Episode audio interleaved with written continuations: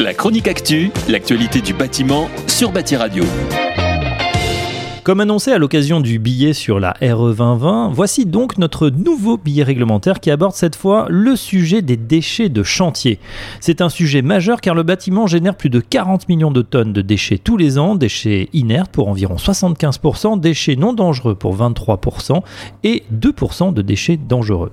Alors que certains de ces déchets sont largement valorisés, comme les métaux par exemple, d'autres ne le sont pas du tout. La loi anti-gaspillage pour une économie circulaire, dite loi AGEC, entend ainsi s'attaquer à ce sujet majeur. La loi AGEC a été votée le 30 janvier 2020. Elle comprend plusieurs mesures spécifiques aux déchets du bâtiment.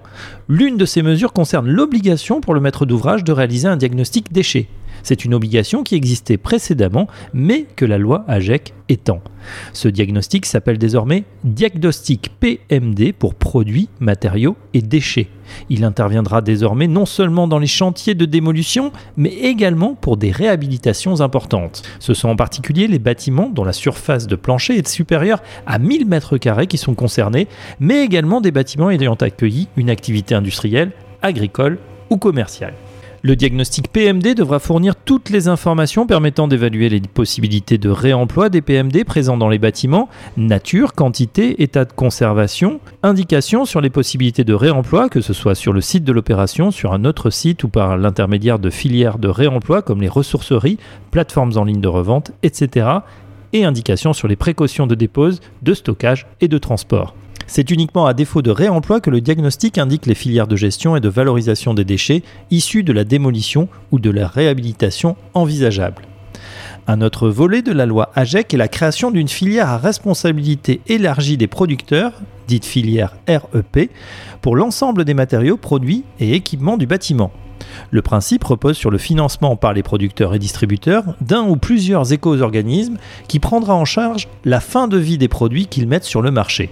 Ainsi, l'objectif est que soient repris sans frais tous les déchets de construction ou de démolition qui font l'objet d'une collecte séparée.